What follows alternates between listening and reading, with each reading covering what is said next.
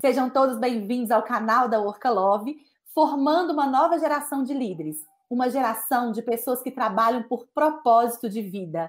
Na oportunidade, preciso registrar nossos mais sinceros agradecimentos pela presença dos nossos ilustres convidados para o debate de hoje, com o tema Relação Universidade-Empresa. Como organizar um processo contínuo de relacionamento entre a minha instituição de ensino e o setor produtivo? O que, que eu ganho com isso? Hoje com a gente, professor Luciano Satre, já de casa praticamente, reitor do Centro Universitário Metodista Isabela Hendricks e membro do Conselho Nacional de Desenvolvimento Científico e Tecnológico, CNPq, e que conduzirá essa mesa redonda de hoje junto dos convidados. Adriana Caran, presidente do Grupo Educacional OPET, Taiguara Langraf, vice-presidente da FECAP, e Luiz Gonzaga, diretor de Marketing, Vendas e Inovação da Uniaselv. Sejam mais uma vez muito bem-vindos, pessoal. E antes de iniciarmos esse bate-papo de hoje, eu vou aproveitar aqui para quem ainda não conhece fazer um overview bem rapidinho do movimento que a gente chama de Contrate Universitários, que inclusive deu vida a essa oportunidade que a gente está tendo aqui hoje, conversar com, esse, é, com esses nossos convidados ilustres. O manifesto Contrate Universitários é uma iniciativa de sete dirigentes de instituições de ensino superior privada no Brasil para a construção de uma parceria, de um elo robusto entre a educação com o setor produtivo e governo. O objetivo é, por meio da oferta de vagas de trabalho, estágio e programas de trainee, permitir que os estudantes encontrem novas fontes de renda e concluam seus estudos. E com isso, possamos então promover o impacto no desenvolvimento socioeconômico do nosso país. Essas são as instituições de ensino fundadoras do movimento: Uniswan, Anima, FECAP, FECAF, Unis, Uniaselv e Uniopet. Além disso, a gente conta com o apoio também de associações como a ABED, Associação Brasileira de Educação à Distância, a NUP, Associação Nacional das Universidades Particulares, AMPESC, Associação das Mantenedoras Particulares de Educação Superior de Santa Catarina, Cinep, Sindicato das Escolas Particulares de Minas Gerais, e a BRAF, Associação Brasileira de Filosofia do Direito e Filosofia Social. Correto, professor Luciano? Agora a bola está com você, eu fico por aqui. É uma honra poder estar aqui com vocês. Eu quero iniciar com a professora Adriana, ela nos falar um pouco da, sobre a UNO, né, a sua experiência, a história da instituição, a gente entender, você hoje como presidente, é recente nesse cargo, é desde sempre, nasceu assim. Conta um pouco sobre a instituição e você, por favor. Obrigada, boa tarde para vocês. Na realidade, é, recente nesse cargo, é, não, eu assumi a presidência do Grupo OPET esse ano, no começo do ano, por conta do falecimento do meu pai. A OPET é uma instituição de origem familiar, é, já participamos da BRAF enquanto faculdades isoladas, hoje somos um centro universitário, e é, eu queria dizer para vocês assim, né, que a, a UPET nasceu há 49 anos atrás, é, a partir de uma escola técnica de, de, técnica, e ainda não era técnica, era um curso de datilografia, quando datilografar era o grande diferencial competitivo das pessoas para conseguirem uma oportunidade de trabalho. E quando a gente começou o curso, meu pai começou o curso, ele pensou assim: hum, eu vou fazer um curso diferente, porque eu não vou fazer um curso para ensinar a técnica da datilografia. Eu vou ensinar a a pessoa a datilografar o que ela vai usar no mundo do trabalho, porque assim ela ganha um diferencial competitivo para entrar na empresa e ter sucesso. E isso foi a grande sacada de início da UPET e a marca que a gente traz desde então até hoje. E por que, eu conto do que aconteceu lá 47 anos atrás, né? 49 anos atrás, desculpa. Porque isso é a essência da gente, né? E, e como a gente está falando aqui do vínculo, né? Da, da, da parceria estreita que as instituições de ensino superior precisam ter com o mercado de trabalho, com o mundo mundo do trabalho, é, essa é uma, né, é, essa é a nossa, essa é a nossa, nosso DNA, né, de ter nascido como uma escola que olhava sempre para o mercado e falava e pensava, ok, como é que eu preparo este meu aluno? Como é que eu trago as necessidades do mundo do trabalho para a formação? Como é que eu ofereço para o mundo do trabalho também e para o desenvolvimento local é, as competências, as pessoas com as competências necessárias para poderem atuar no desenvolvimento da comunidade, da cidade, das empresas, enfim. Nós somos hoje um centro universitário sediado em Curitiba, eu também sou a reitora do centro universitário, temos 6.500 alunos eh, em cursos presenciais e numa atividade de educação à distância de caráter regional, Trabalhamos também com a Escola de Educação Básica e temos uma editora, né, enquanto grupo educacional, é, que atende alunos de escolas particulares e escolas públicas, com sistema de ensino, plataforma de educação, formação de professores. Então, a gente tem uma, uma abrangência bastante grande de, de atividades né, que a gente desempenha. Um dia você vai ter que me explicar o que é datilografia, que eu não sei, isso parece que é uma coisa muito... Ah, tá, claro, é uma coisa para é. as pessoas um pouquinho mais velhas que conseguem São saber o que gerações, é isso, entendeu? É. Professor Taiguara, fala um pouco sobre a FECAP, a sua trajetória até aí, você também nasceu aí dentro, como é que foi que aconteceu? Boa tarde, Luciano, todos que estão participando dessa atividade. É, bom, meu nome é Taiguara, é, sou vice-reitor da FECAP, mas eu costumo me apresentar como um ex-aluno e invadiu a reitoria por meios lícitos. tá? Então, eu tive toda a minha carreira desenvolvida na FECAP, sim, tive uma experiência durante o meu período de formação na graduação em administração num banco, e aí eu fui convidado para participar de um projeto de desenvolvimento de qualidade na instituição, tá? é, relativo ao curso de graduação em administração. Tivemos êxito, foi um curso é, que se levou para o status Provão A, depois ENAD 5, coisas do gênero. A FECAP como um todo teve é, indicadores de qualidade bastante interessantes, né? E, enfim, temos trabalhado aí para seguir com essa evolução, seja na questão acadêmica, seja na questão relacionamento com o mercado e outras dimensões de relacionamento com stakeholders. O que é a FECAP? Né? A Fundação Escola de Comércio Álvares Penteado. Ela foi fundada em 1902, tá? Também tem um DNA é, empresarial. A fundação dela se deu, eu vou usar um termo moderno, na época não tinha, tá? Por uma espécie de crowdfunding entre empresários de São Paulo, tá? Que precisavam ter formação de é, profissionais de negócios não havia. Imagine, em 1902, São Paulo, tá? Se você fosse um empreendedor, como é que você ia contratar equipe para trabalhar para você? Não tinha formação, tá? Então, o Antônio é, Álvares Leite Penteado liderou o processo de formação do fundo para é, constituir a FECAP e vários empresários também fizeram doações. Hoje tem tá lá no, no, nosso museu, né? Deutsche Bank, enfim, várias empresas. Eu vou, eu vou citar, a lista é longa. E desde então a gente forma profissionais na área de negócios, está com um relacionamento forte é, com a prática, então, é, o primeiro nome da FECAP era Escola Prática de Comércio, né? falando sobre história. E é, seguimos com operação aqui em São Paulo, seja nas atividades, nas atividades presenciais, como também é, agora em atividade online, seja online remota, decorrente agora da crise da Covid, seja também com online, já com planejamento específico para a operação. Tá? Mas muito obrigado pela oportunidade de diálogo. Devolvo, Luciano. A FECAP é uma faculdade ou é um centro universitário? A FECAP é, uma, é um centro universitário tá, ligado a uma fundação sem fins lucrativos. É aqui na Liberdade, São Paulo, é isso? Tem é, operação na Liberdade, no Lago de São Francisco, no centro, e em Pinheiros, onde é pós-graduação em Educação Executiva. é, especificamente por presencial São Paulo. Bom, então vamos lá ao Luiz. O Luiz é o que tem a experiência mais internacional, porque ele tem um pé em Minas Gerais, um pé em São Paulo de vez em quando, agora um pé em Santa Catarina, né? Tem uma experiência muito boa também na, na área de educação superior e agora à frente de uma mega operação, né? Como a professora Adriana Caran falou muito bem no seu posicionamento de EAD, uma EAD de ênfase regional. Já o Luiz tem uma EAD de ênfase nacional também em suas mãos, né, Luiz? Fala um pouco da sua trajetória e da Uniaselv, por favor. Obrigado, Luciano. Bom, eu já estou desde 2005 no segmento de educação superior, eu vim do segmento de telecom, então, eu peguei toda a privatização de telecomunicações, principalmente telefonia móvel no Brasil, de 99 a 2005, e depois eu vim para o ensino superior, e aí trazendo toda essa questão de tecnologia, agressividade comercial, modelos de mercado mais estruturados para um segmento de educação que estava se consolidando ali no início de 2005. Então, eu fiquei 10 anos na Anima antes de vir para a Uniaselv. Desde 2016, estou aqui na Uniaselv saí do mundo presencial e vim para o mundo do EAD. A Uniaselv hoje é o segundo maior player de EAD do Brasil, uh, isolado, se você, se você considerar tamanho de operação, a gente está com 300 mil alunos, foco em graduação e pós-graduação. Uma operação nacional, o que traz para a gente o desafio de entender diferentes contextos regionais. Quanto mais você entra em novos mercados, mais desafiador se torna entender esse ecossistema do Brasil que envolve sucesso de aluno e vida profissional, vida acadêmica e vida pessoal.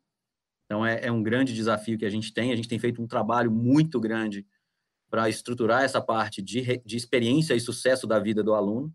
A gente vai falar bastante disso hoje. É, muito focado em qualidade, um modelo híbrido de EAD, nota 5 no MEC. Hoje a gente tem três centros universitários já, dois credenciados para EAD, um terceiro esperando publicação um processo de expansão muito forte, muito bem estruturado na parte mercadológica. A gente foi a instituição que mais cresceu no Brasil nos últimos censos do MEC. Então, um ritmo de crescimento aí de 30% ao ano, conseguimos manter esse ritmo agora, mesmo com a pandemia. Então, fizemos um IPO no, no mês de setembro desse ano, então a, a companhia teve um ritmo de crescimento interessante, que permitiu a abertura de capital.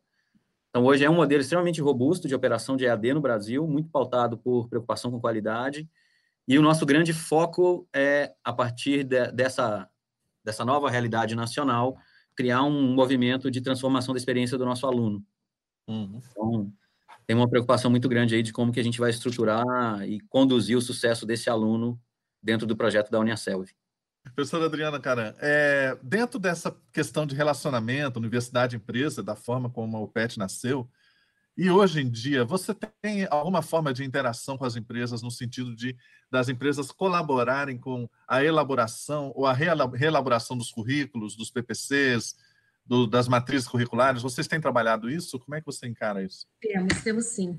É, aqui na UPET, a gente como eu disse, né, a UPET nasceu olhando esse mercado, essa oportunidade, né, esse desenvolvimento, cresceu também é, indo até as empresas perguntando que tipo de formação ela precisava oferecer para as pessoas, para que elas pudessem ser relevantes no, no mundo do trabalho, é, e, e a gente continua fazendo isso. Nós temos um conselho é um conselho de empresas por curso, que, e esse conselho é convidado regularmente a analisar e avaliar a nossa formação. Então, a matriz curricular, as competências que a gente tem desenvolvido, a gente passa regularmente por uma avaliação é, por curso, é, da, da, dessas, da matriz e da formação. Né? É, ao lado disso, nós também trabalhamos com as áreas de recursos humanos para que a gente entenda um pouco do perfil é, que as, as, empresas têm buscado, né? Então, não só o caráter técnico das hard skills, mas também as soft skills que as empresas têm exigido nos seus processos de contratação.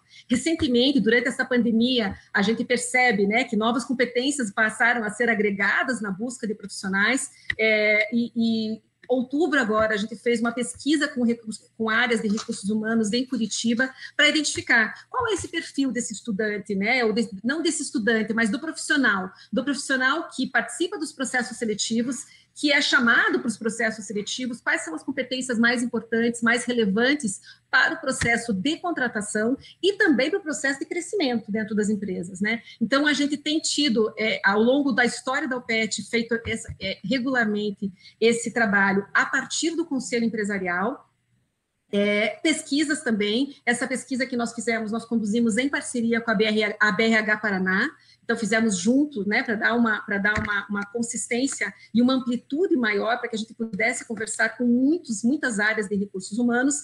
E a gente também tem uma área dentro da OPET que chama OPET Placement.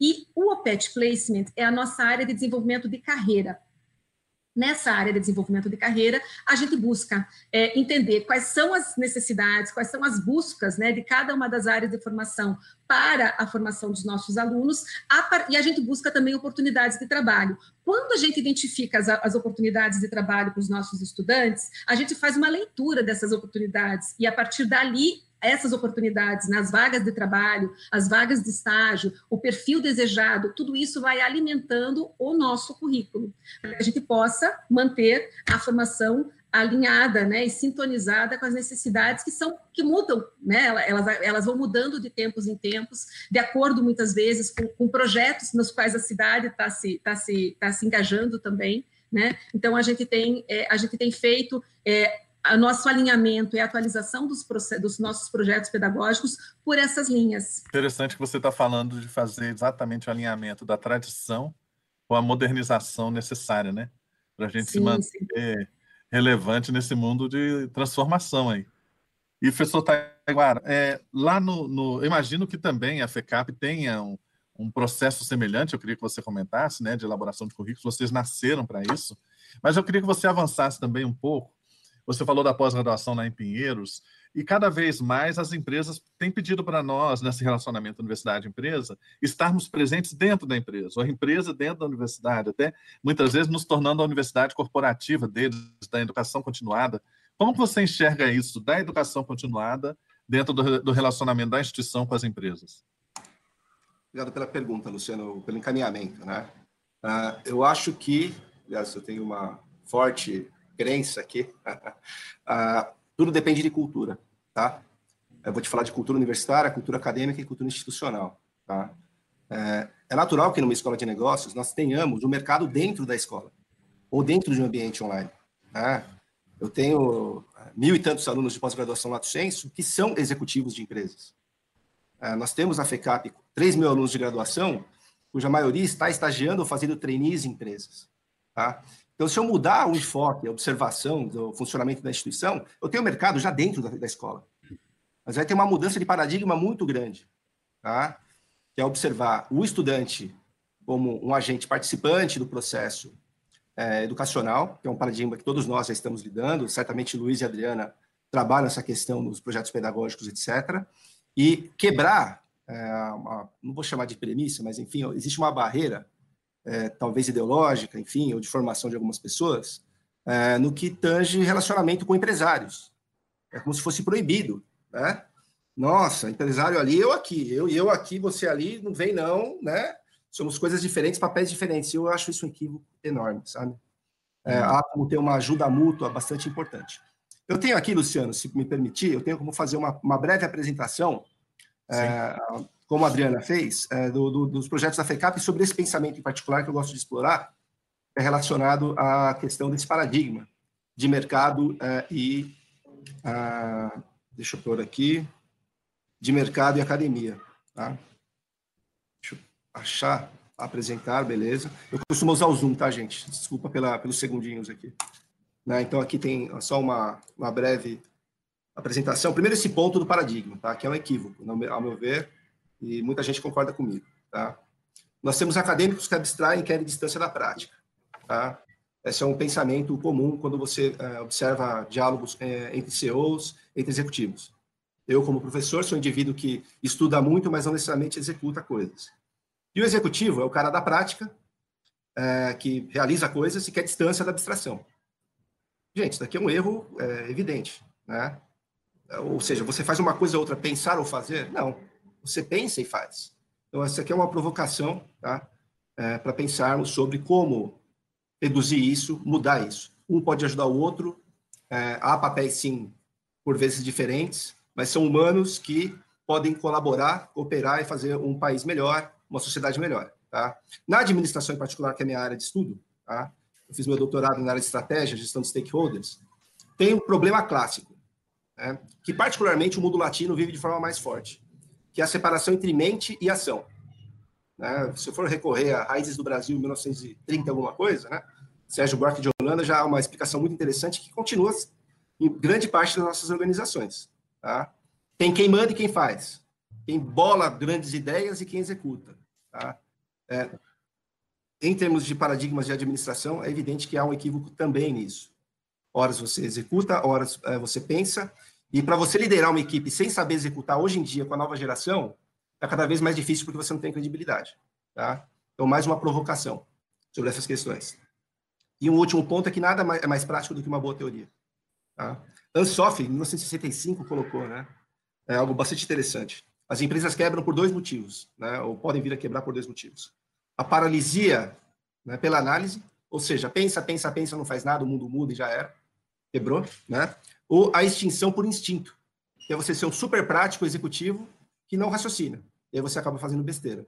Então, indo para um ponto filosófico aristotélico, o meio termo pode ser uma saída bastante importante para que a gente reflita. É, na FECAP, né, assim como a Adriana colocou, a gente tem alguns elementos, né, alguns projetos, atividades, algo bastante incrível de ser executado, e que eu, em particular, uso nas minhas disciplinas, e muitos professores também fazem vários componentes curriculares, é trazer profissionais de mercado e ex-alunos em bancas de avaliação de componentes curriculares, é, o exemplo é na disciplina de laboratório de gestão, por exemplo, onde eu é, é, trabalho, né, leciono. Uh, temos uma área também, uh, o FECAP+, que é extremamente importante, tem feito um trabalho legal com a Orcalov. Estamos aí iniciando um processo bastante importante. Uh, já estamos aculturados para a questão de relacionamento com o mercado e agora a gente tem um, um combustível importante né, para poder otimizar, exponenciar a nossa relação. É uma área de conexão entre estudantes e vagas de estágios, né, trainees e empregos. Funciona bem, agora melhor ainda. E damos workshops e orientações aos estudantes sobre carreira, processos seletivos e comportamento. Um outro ponto é que o nosso conselho curador, o nosso conselho de administração, ele é formado por empresários, né, desde lá da fundação. Então, hoje nós temos, por exemplo, o Shigeaki Ueki, que foi presidente da Petrobras, ministro de Minas e Energia, o Abraham Scheisman, que é o presidente da Fé Comércio, a Luiz Helena Trajano, enfim, e mais. Então, a gente tem uma observação de gestão é, com relação à orientação estratégica. Um, um projeto muito legal que eu gostaria de citar é o projeto Conexões Empresariais. A pandemia trouxe algumas oportunidades também, né? Então, nós estamos fazendo eventos online com temas de interesse para empresários, né? E fazemos isso com professores, ex-alunos, profissionais de mercado. Exemplo, Luciano, quando saiu o MP de preservação de renda e emprego, muita gente não sabia operacionalizar, né? O que a gente fez? Executou o, o, o plano nosso de, de, conexões empresariais e deu orientação online, tá? Exemplo, então sempre há temas é, relevantes que a gente pode ajustar tá? para que é, seja útil para a comunidade, particularmente para os empresários. Né? E também pesquisas aplicadas. Tá? Então, o Colégio Técnico tem atividades interessantes de relacionamento com o mercado nas bancas, o curso de Relações Públicas também, e temos um mestrado profissional em administração, que, em essência, é relacionamento com o mercado. Tá? Então, eu só queria mostrar isso enquanto projetos né, e me colocar aí as ordens para seguir com o papo. Aqui, ótimo. É, nós estamos falando até aqui de formação, né, dessa, dessa imbricação entre empresa e escola, que cada vez precisa ser maior, porque ninguém consegue caminhar sozinho no ritmo que vai. Agora, eu tenho conversado com o Luiz e ele tem uma preocupação que é muito interessante, que é como numa rede do tamanho da Uniaselv poder colaborar com o desenvolvimento regional, exatamente onde os polos estiverem. E aí já nós estamos falando um pouco de extensão, e eu tenho lido alguns artigos, sabe, Luiz? Até assim, por exemplo, um, um, um exemplo, né? É como a universidade pode ler e compreender patentes depositadas no exterior e traduzir isso para empresas, para você ter uma ideia do nível que a gente pode chegar de parceria. Mas eu queria que você explicasse um pouco essa sua concepção de, de ser extensionista num universo tão grande como é a Uniaselv e poder colaborar com o local onde vocês estão presentes. Bom, vamos lá. Tem duas grandes, na verdade, três grandes questões envolvidas nessa discussão. Uma delas é a preocupação de toda a instituição de ensino na adequação do produto curso às necessidades do mercado de trabalho, essa conexão, refazer essa conexão entre o mundo acadêmico e o mundo profissional do empresário. Taiguara colocou muito bem, existe essa rejeição é, que não faz o menor sentido. É, é exatamente da interseção dos dois mundos que saem as melhores universidades do planeta e acho que o Brasil precisa co conseguir fazer essa conexão. É o ex-aluno que faz doação, é o ex-aluno que, que é referência, que constrói a marca junto com a instituição. O carimbo do diploma, ele vai carregar para o resto da vida. E essa relação de pertencimento no Brasil é extremamente fraca, frágil, superficial. A gente precisa começar a melhorar isso. Você tem a questão do produto, então, é extremamente relevante. A questão da leitura e conexão com a cadeia produtiva local. Então, na hora que você tem uma instituição de ensino, ela tem um power dentro dela de transformar a realidade local e de interagir com a comunidade que poderia e muito potencializar o projeto de país. A gente está falando muito mais do que educação. Deveria ser a contribuição. A gente está caminhando para transformar cada um dos nossos polos num microcentro de desenvolvimento regional, totalmente conectado com o entorno dele, onde ele faz parte da comunidade, traz os desafios locais para dentro da, de casa e ajuda, através do conhecimento, a melhorar a qualidade de vida de todo mundo que está naquele entorno. Então, hoje, a gente tem mais de 4 mil tutores no Brasil, porque o nosso modelo é semipresencial. Mesmo com a pandemia, cada tutor continuou fazendo virtualmente a tutoria para a sua turma, ele é dedicado para a turma dele. Uma, em média, cada turma tem 40 alunos. Então, ele, o, o, aluno tem um nível de atenção grande de uma pessoa local, que entende a cadeia produtiva local, entende o contexto daquele aluno, e aí vem a grande questão que um modelo em escala traz, por exemplo, para a Uniaselv. Estou no ensino superior desde 2005, vim de telecom com a ilusão de que seria extremamente fácil construir processos de relacionamento com o aluno, porque o cliente está dentro da empresa todo dia, ou conectado nos canais da empresa todos os dias, no caso de um EAD. Isso é totalmente uma inverdade, é muito complexo, porque você tem um stakeholder complexo durante o processo, que é a, a tentar conversar a parte acadêmica com a parte profissional. Então, no nosso modelo, na hora que você vem para um modelo de escala gigantesca, de 300 mil alunos, de realidades regionais totalmente distintas, realidades locais ainda mais distintas. 85% do meu aluno, ele já compra o nosso curso, ele já vem para dentro da Unicelv trabalhando, ele já tem uma vida profissional. Então, o grande desafio que a gente tem hoje, é onde eu tenho investido muito do meu tempo e do investimento da companhia, é em como, e aí eu acho que a gente tem uma fragilidade gigante em todas as instituições de ensino do Brasil, umas vão ser um pouco melhor, outras vão ser realmente ruins, é como que a gente realmente entende quem é o nosso aluno, quais são as expectativas dele em relação ao projeto de vida dele, para o qual ele comprou um curso superior que vai ser uma das partes do projeto de vida dele. Então, hoje, para um projeto de escala gigantesca, eu só consigo fazer estruturação de dados, enriquecimento de dados através de pesquisa e do rastreamento do comportamento do aluno nos momentos de contato com a instituição, se eu tiver uma base de tecnologia muito bem estruturada. Então, hoje a gente tem soluções que a gente está evoluindo fortemente de uso de tecnologia, principalmente na parte de relacionamento com o aluno. Já temos algumas iniciativas de aplicação de inteligência artificial para traduzir e interpretar esses dados, para que a gente consiga, em escala, entender quem é o nosso aluno e qual é a melhor forma de construir esse projeto pessoal dele junto com ele.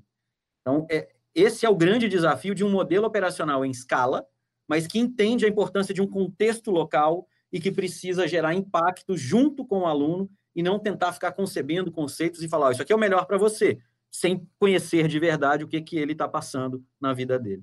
Fernanda, pelo jeito o Luiz vai precisar adquirir o outro módulo da Workalove, né? Além poder estabelecer o currículo por competências, né? E conectado com o projeto de vida aí do, do dos alunos, né? Mas... Exatamente, professor. Isso é tão interessante que o Luiz está falando, porque a visão que ele tem, ele preparou a casa para receber o outro nível de camada de inteligência para ele conseguir fazer o objetivo acontecer mesmo. Isso que ele falou é totalmente importante. Eu entrego para o aluno aquilo que ele de fato nem sabe se ele quer e qual é a expectativa que ele tem, eu negligencio o tempo inteiro durante a minha graduação. E aí ele está criando um arsenal de ferramentas para que ele possa, então, enriquecer os dados e conseguir entregar isso com a maior efetividade possível. Por isso que assim, eu brinco com ele que, tipo assim, cara, vai ser um case exaço, né? A gente desenvolver o processo para dentro da permanência e trabalhabilidade, porque ele já é um case na captação de alunos com orientação de carreiras, e a gente está desenvolvendo agora a parte da permanência com trabalhabilidade. Isso aí vai ser muito legal. Eu queria perguntar para qualquer um dos três pode falar agora. É, é, dentro da questão de relacionamento é, universidade-empresa, se algum de vocês já tem alguma experiência dessa lógica de trazer a, a mentalidade de startup para dentro da, da, instituição, fazer algum hackathon, é, algo junto com as empresas, dentro dessa lógica de aceleração, incubação, é, inovação aberta. Algum de vocês já teve essa experiência na sua instituição? Aqui na UPET já, já tivemos sim, né? A gente tem é, um movimento e temos um movimento interno de, em alguns cursos, a gente trabalhar no desenvolvimento de projetos é, dos nossos alunos para que eles possam transformá-los em empresas de tecnologia que possam ser é, é, escaláveis, né? Porque quando você pensa em startup, você está você tá trabalhando com uma empresa que é uma empresa de tecno, é, é que vai tá, que está trabalhando com, que está trazendo inovação e que tem um componente de tecnologia importante para que ela possa fazer escalada, né? A startup ela precisa escalar. Então a gente a gente tem feito sim um trabalho nesse sentido de orientar os nossos alunos, de trabalhar e identificar projetos com eles para que possam ser implementados e construídos com eles. Eu pessoalmente também trabalho é, com investimento anjo e tenho né, feito essa conexão, é, buscando muitas vezes identificar oportunidades é, para os nossos estudantes para poderem fazer a apresentação e essa conexão com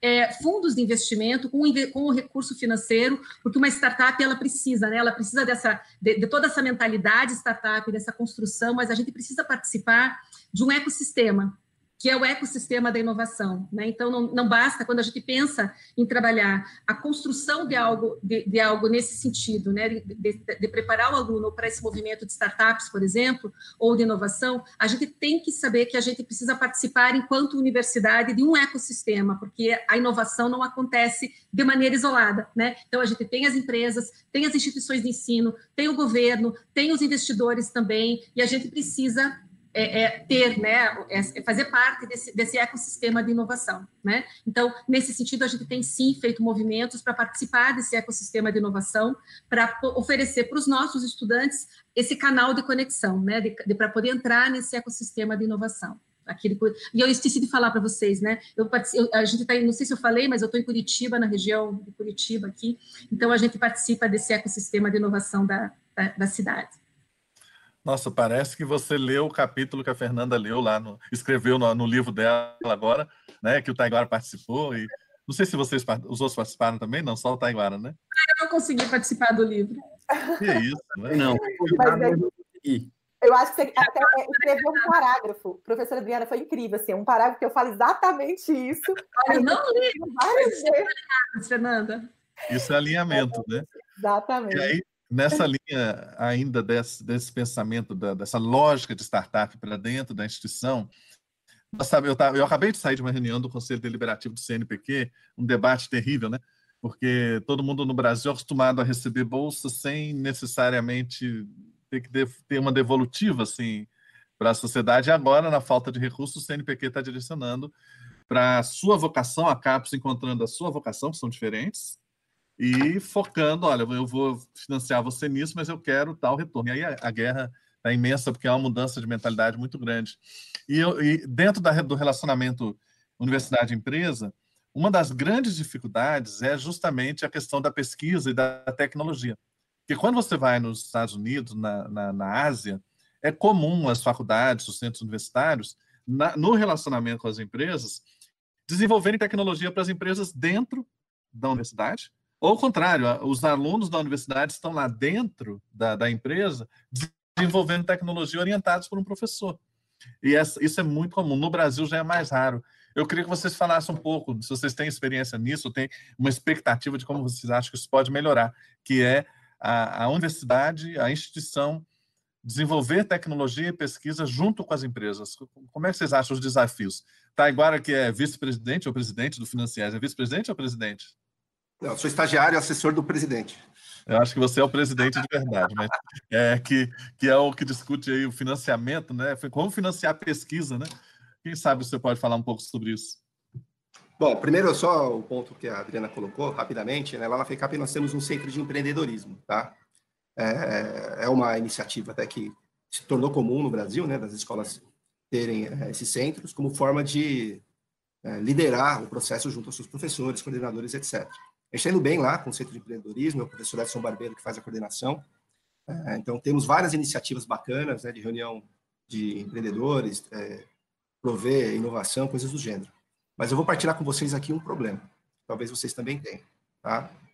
Excelente toda essa questão de observação, de inovação, é, jornada do, do cliente, é, realizar as sprints, é, metodologias ágeis, e enfim, tá ótimo a gente tem um problema sério que é o back, a base, tá? É, não tem gente que entende de métodos quantitativos suficiente para prover tecnologia no Brasil. Tá? Isso é o calcanhar de Aquiles geral. A gente pode fazer a maior farra do mundo, a maior festa de conceitual, mas na hora de desenvolver uma aplicação é um inferno, você não acha o programador. Na hora de prover uma solução hardcore, é muito difícil. Então, talvez seja o caso da gente provocar, também falando sobre a questão de cultura, evidentemente, soft skills são importantes competências relacionais são importantes. Mas talvez a gente esteja atravessando um pouquinho e enfatizar demais isso, e a gente está com pouca gente com hard skills. Tá? Ou seja, entende de estatística para valer, sabe programar, sabe resolver problema. Então, uma provocação geral aqui, tá? Né? Porque, enfim, a gente, no geral, tem no discurso carregado a questão do soft skills e técnico, a pessoa aprende no decorrer da vida, mas eu não estou vendo esse cara que sabe resolver as coisas aprendendo no decorrer da vida a parte técnica. Perdões, tá? Realmente é difícil. Como é que você desenvolve lógica numa pessoa? Ah, senta aqui, você vai aprender sozinho? É muito duro. Mas, enfim, é uma provocação. A parte de, de pesquisa também envolve cultura. Esse ponto de relacionamento empresa, é, academia para desenvolvimento de pesquisa é, ainda é um baita tabu. Eu tive num, uh, numa live com o reitor da Unesp, uma pessoa fantástica, tá? Eu e ele debatendo, eu com a visão de ensino superior privado, ele com a visão de ensino superior público. Eu fui comentar é, para o público da Unesp a questão da necessidade da gente ter uma relação melhor com o mercado para poder ter recursos para investir em pesquisas aplicadas e gerou uma polêmica incrível que é tem a ver com cultura, né? Como assim a gente vai se, é, enfim, se submeter às vontades do mercado? falei, não necessariamente é isso. Por vezes a empresa tem uma necessidade e nós temos instrumental científico e método para ajudar a resolver. E pra, ao fazer isso, você vai estar praticando ciência, e uma ciência aplicada, uma ciência útil. Então, é, Luciano, ao meu ver, o grande problema dessa relação está na cultura dos dois lados. Tá? Não é só da academia, é também de mercado. A gente não pode chegar, eu lá agora, pegar minhas coisas, vamos supor que a gente não está numa situação de pandemia, eu fazer uma visita para um ex-aluno, uma ex-aluna minha que é executiva, e eu proponho trazer um grupo de pesquisa para resolver um problema, e lidar com a gente como se a gente fosse uma excursão, né? Aquela excursão da, da quinta série, que leva fandangos. Olha que legal, faz um tour pela escola, pela, pela empresa, mostra como funciona e todo mundo volta. Não, é gente capacitada para resolver o problema. Então, tem os dois lados que precisam ser trabalhados, tá, Luciano? Uhum. Quer falar, Fernanda? Só dar um adendo aqui nisso que o Taiguara falou, que eu acho que é uma das coisas mais importantes nesse, nessa aproximação de instituição de ensino com o setor produtivo, muito além da empregabilidade, da trabalhabilidade do estudante, mas é a oportunidade que ambas as partes têm de contribuir com a inovação aberta é, de fato e de fazer o, o, impacto no desenvolvimento socioeconômico da região. Já pensando nisso, gente, o que, que a gente evoluiu? A gente evoluiu a plataforma para ofertar para a empresa colocar desafios para o estudante.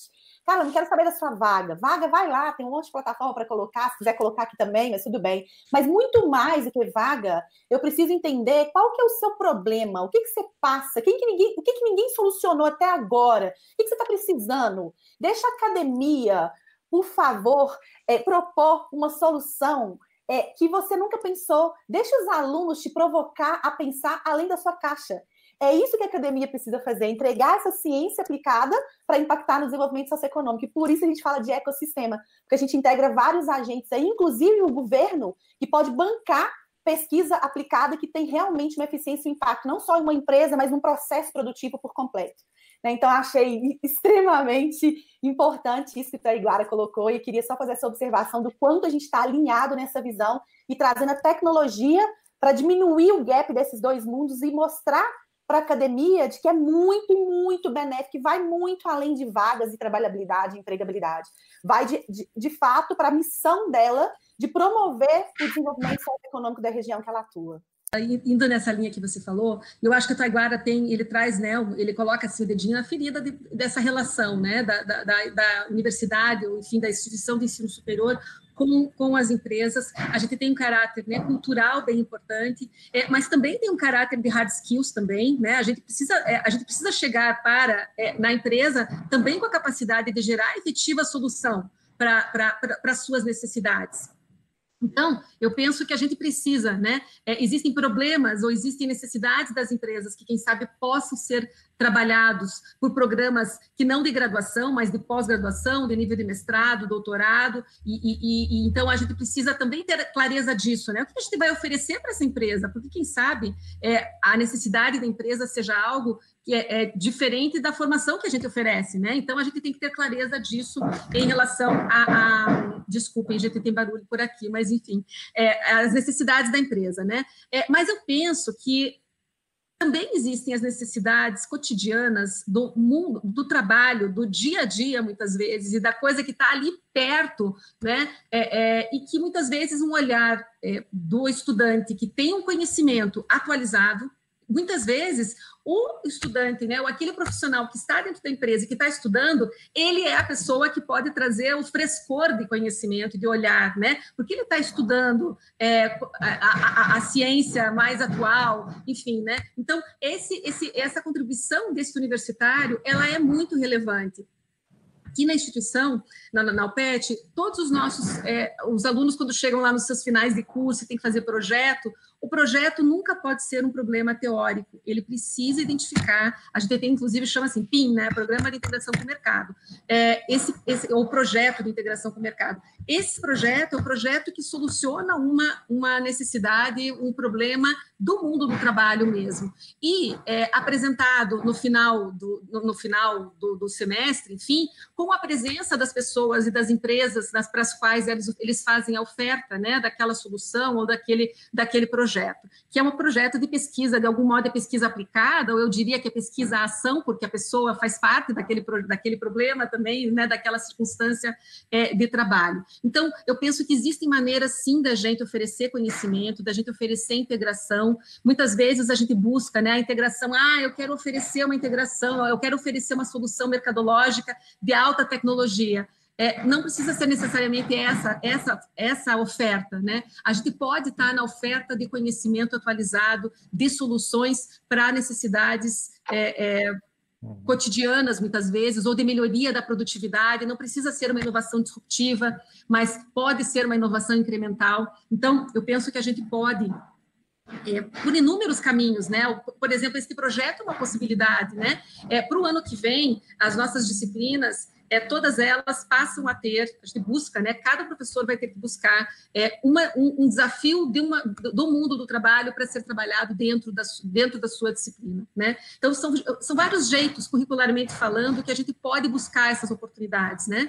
E acho que tem níveis, como eu disse para vocês, né? A gente pode, o nosso aluno, ele tem condições de agregar conhecimento onde ele está no trabalho, porque o nosso Luiz também, né? A gente tem lá 90% dos nossos estudantes estão trabalhando. Então, esse conhecimento da instituição de ensino superior, ele pode chegar na empresa e pode contribuir Sim. com o desenvolvimento regional. Queria pegar um, um, um ponto do, do Taiguara em relação à questão das hard skills. Concordo plenamente. Hoje, o volume de vagas, principalmente no mercado de tecnologia, uh, vagas disponíveis que nunca vão ser preenchidas se a gente continuar no ritmo que estamos, é enorme esse volume de vagas. E eu acho que em algum momento da cadeia de formação do aluno no Brasil, a gente está perdendo as pessoas que têm vocação para hard skills. As pessoas estão se perdendo dentro do sistema educacional do Brasil. A gente deveria conseguir conectar com elas e trazer essas pessoas para o ensino superior com uma forma, seja através de um financiamento da própria instituição, porque a gente precisa dessas pessoas. Então, o modelo educacional está capenga em algum lugar, a gente precisa dar um jeito de conectar para trás na cadeia produtiva e achar essas pessoas talentosas. Não estou nem entrando em discussão de formação deficiente de ensino médio brasileiro mas em qualquer lugar a gente vai achar talento. Eu vejo isso no Brasil inteiro. Então, a gente precisa conectar para trás e trazer essas pessoas boas para perto. E em relação ao problema real, não necessariamente ele precisa ser complexo. Eu fui em 2013 na, a, num programa chamado Education Revolution e eu visitei algumas instituições de ensino na Europa. Eu visitei uma escola que chama Team Academy, que é uma escola da Finlândia que estava... Eu visitei o campus da Universidade de Mondragón, na Espanha, e o que, que é o modelo pedagógico da escola de negócios? Primeiro que ela não tem diploma, ela não dá diploma no final do curso. Os alunos que entram na turma, eles são agrupados em grupos de oito alunos, que tem um mentor que vai ficar com o curso inteiro, no curso inteiro com eles. Cada grupo de oito alunos registra um CNPJ, abre uma empresa e recebia um aporte de 500 euros da, da, da Team Academy não tinha matriz curricular. Esse grupo de alunos era instrumentalizado para ir para o entorno do campus e vender projeto. Então, o time que eu acompanhei, eles tinham vendido jornalzinho para o mercado do bairro. E a matriz curricular foi desenhada em função da entrega que eles precisavam fazer. Então, eles iam aprender como fazer diagramação, como precificar a mídia, tudo era definido em função do projeto. E o aluno só se no primeiro semestre ele recebeu o aporte. Para ele se formar, ele tinha que captar dinheiro. Ele só se formava se ele conseguisse manter a empresa rentável até o final do curso. Então, os problemas do mundo do trabalho real, eles estão do outro lado da rua, do lado da, da porta do lado de fora da instituição. Então, os alunos, eles podem visitar o comércio em volta do campus numa pesquisa de cliente oculto e melhorar a qualidade do atendimento da padaria, da farmácia. Isso vai gerar um impacto social e uma melhoria de qualidade de vida, porque o aluno mora numa concentração fortíssima ao redor do campus, o raio de distância não é muito grande. Então, se ele mudar o ecossistema que existe ao redor de cada campus, ele vai melhorar a qualidade de vida de todo mundo e ele vai ver a aplicação prática da teoria. Então, não é nada da NASA, é, é da porta para fora. É impressionante, funciona, eu vi funcionar. Cara, sensacional, né, professor? Gente, é, é aprendizado é, hard aqui, viu? Muito boa a observação, Luiz, sensacional. Trabalhabilidade na veia, cultura empreendedora dentro da educação, né? Então, olha só, Pierre Vasconcelos fala assim para você, gente. Olá, boa tarde, pessoal. Como vocês consideram o papel dos programas de estágio dentro desse ecossistema de inovação? Agências de integração de estágio poderiam fazer essa ponte entre as três L's? Como que é feito isso hoje? Quer começar, Adriana? Se as agências de integração podem fazer. Eu acho que todos, claro que podem, né? Podem fazer é, é sempre com uma abordagem de, de relevância. É, quando a gente pensa, ah, vou fazer uma integração e não pensa no por que fazer, qual é o impacto disso, a gente fica burocrático. E eu acho que a gente precisa parar de pensar no estágio como uma burocracia, né, uma atividade burocrática. Ela é uma grande oportunidade do aluno colocar em prática o seu conhecimento, de trazer conhecimento novo, fresco, como eu disse para vocês anteriormente, né, para a empresa e de aprender também, de aprender e de trazer a realidade da empresa, o que está acontecendo, os desafios muitas vezes do mundo do trabalho para dentro da sala de aula e que isso possa ser discutido e que isso possa ser trazido para enriquecer o o, o, o, grupo de estudantes da, da faculdade também, né? Então, é, se a gente sair da burocracia do estágio, eu acho que a gente pode fazer muita coisa bacana, mas tem que sair da burocracia, porque se é só para cumprir tabela, aí a gente fica raso, né? Fica muito raso, muito demais de raso. E raso um pode mais ser, né? Um pouquinho mais ácido do que a Adriana se a gente não conseguir romper a cultura que existe, não estou falando que são todas, de que estágio é mão de obra barata e que eu não vou perder meu tempo ensinando um cara que não sabe nada, se a gente não conseguir mudar essa visão, o estágio nunca vai dar certo. Luiz, concordo plenamente, cara. Desculpa o sotaque paulistano e o cara no final. Mas o é total. É, a, a gente não tem on-the-job training de verdade como se deveria ter na maior parte das escolas. Tá? Isso é um problemaço para estágio.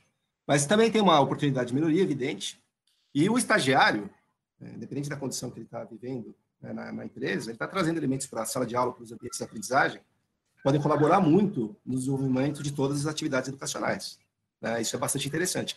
E eu conheço poucas escolas tá, que usam das informações dos relatórios de estágio como sistema de autoavaliação. Né? A gente tem aluno que está na empresa, tem um relatório formal né, que informa como esse estudante está performando naquela empresa e pouca gente usa. Ah, como que está a sua empresa? Sua, é, sua, desculpa, sua, sua escola, como que seus alunos estão? Ah, eu tenho 80% empregado e 20% não, etc. Aquela pesquisa da comissão própria de avaliação. Tá, mas e os relatórios de estágio? Ah, tem um coordenador que organiza lá, né?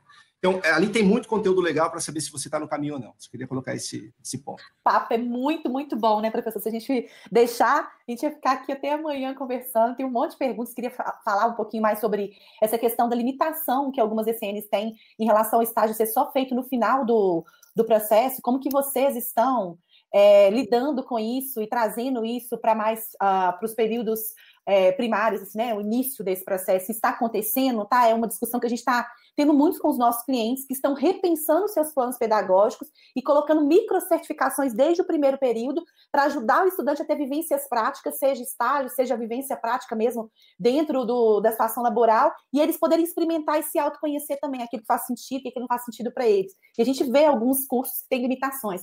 Como vocês estão lidando com isso? Última pergunta, gente. Bom, aqui dentro da UPET a gente tem feito, como os nossos, muitos dos nossos estudantes já, fe, já fazem, o, o, o, já trabalham, né? É, fazer estágio muitas vezes é um grande desafio, inclusive, né? De, de, de abrir esse espaço para que eles possam fazer o estágio, porque eles continuam trabalhando né?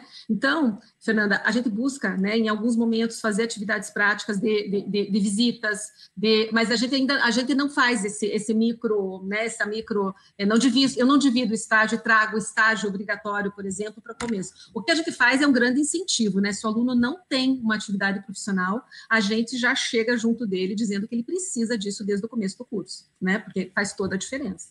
É, no caso, na FECAP, como temos muitos cursos é, na área de negócios, né? É, e é natural que os nossos estudantes comecem a trabalhar cedo, o aluno de administração, economia, contabilidade, relações públicas, enfim, mesmo relações internacionais, é, a gente acaba integralizando, digamos assim, a, formalização do emprego como estágio. Então, tem um aluno no último semestre de administração que já é, é coordenador de área ou gerente de área. Então, gente, é uma questão só de mais formal, né? Já é, já está demonstrando prática. mas isso é bastante comum e tanto que a nossa concentração também é muito curioso para quem vem de fora do Brasil observa, né? Nossa concentração de matrículas é muito forte no, no período noturno, em particular no final do curso, em função dessa característica do pessoal estar tá trabalhando. E não é ruim, tá? Não é ruim, é uma forma legal de, de gerar relação prática-teoria. Muito bom, gente. Sensacional, pessoal. Eu vou aproveitar a audiência de hoje né, e convidar as instituições de ensino que ainda não se cadastraram, se cadastrarem no movimento. É bem simples, é só entrar na página do movimento. Eu vou fazer leitura, pode fazer a leitura desse QR Code aí que eu coloquei para vocês clicar em assinar o manifesto, preencher seus dados, descolar os benefícios do programa, que são o selo com a marca da sua instituição de ensino, que você pode explorar aí nos vários veículos de comunicação que vocês têm, 12 meses de acesso gratuito ao plano Light da plataforma Orca Love. E se você é uma empresa que ainda não se cadastrou na plataforma gratuitamente e quer ter aí a ajuda dos universitários, e aí cada um pós-graduação, graduação, mestrado, doutorado, nos seus negócios, é só se cadastrar pelo QR Code também, ou também por aqui, né?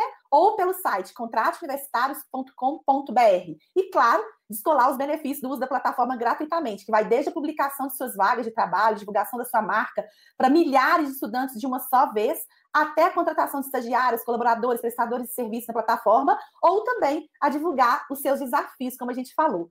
Bom demais, pessoal. E assim a gente despede de vocês hoje, agradecendo mais uma vez a audiência até aqui, agradecendo os nossos convidados de hoje por compartilhar o tempo de vida de vocês, tão precioso, com essa audiência, né? Muito obrigada mesmo pelos insights, aprendizado, inspiração, para a gente fazer de 2021 um ano de virada na educação, não é mesmo? Gratidão a todos, boas festas e continuamos conectados pelas redes sociais.